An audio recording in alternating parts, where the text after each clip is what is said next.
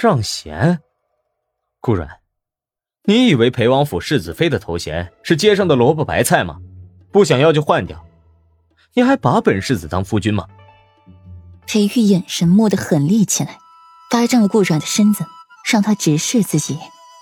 你都不曾把我当妻子，我凭什么把你当夫君？你给我滚！我不想见你。顾阮挣开了裴玉的手，下榻往里面走去，当真是不看裴玉一眼。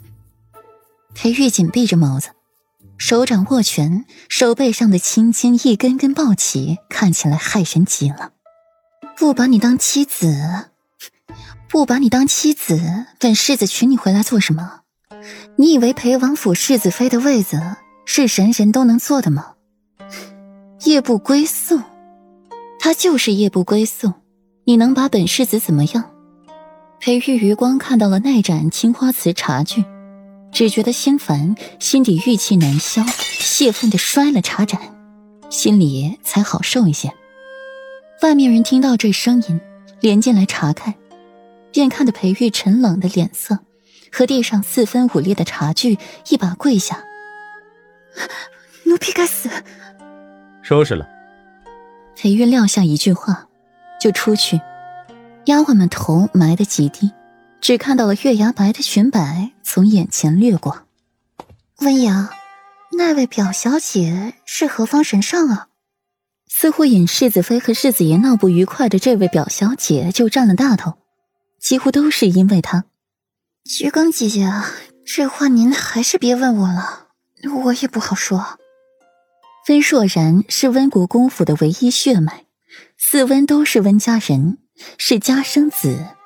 温硕然是他们的主子，他们又怎敢在背后议论主子的是非？此刻也只能装哑巴、装瞎子了。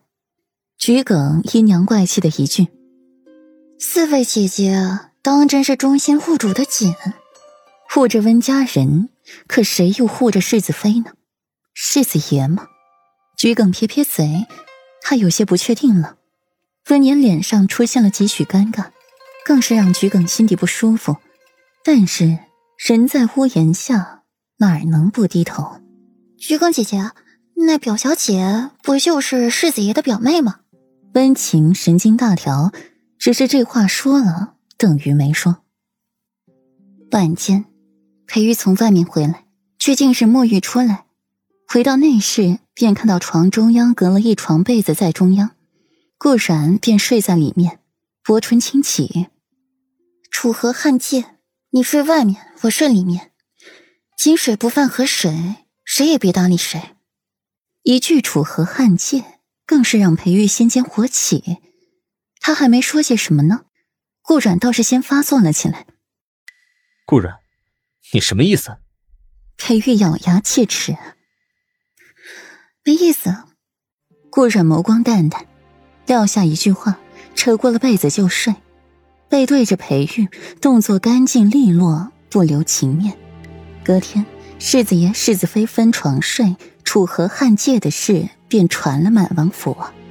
只是不少人还在窥探、观望，毕竟府中这两位主子冷战吵架，三日过后必定和好。岂料都已经过了四天了，这二人还这般僵持。荷香院。顾阮坐在下手，聆听着裴王妃的教诲，无非是让顾软性子不要那么倔，适当的扶一下软，向裴玉软下身段。任裴王妃嘴皮子都快磨破了，顾软还这般不痛不痒的，心里也急。软软，你和裴玉怎么闹别扭，我都管不着。但是在人前，你们恩爱夫妻的模样，怎么着都给我维持起来。私底下你们怎么闹我都不会管，可你如今办了什么事儿啊？啊，楚河汉界，那是夫妻之间该做的事儿吗？今天回去，你就给我撤了。顾阮见裴王妃真有动怒迹象，才不疾不徐的起身扶礼，回应着裴王妃：“母妃教导的是，儿媳知错了。”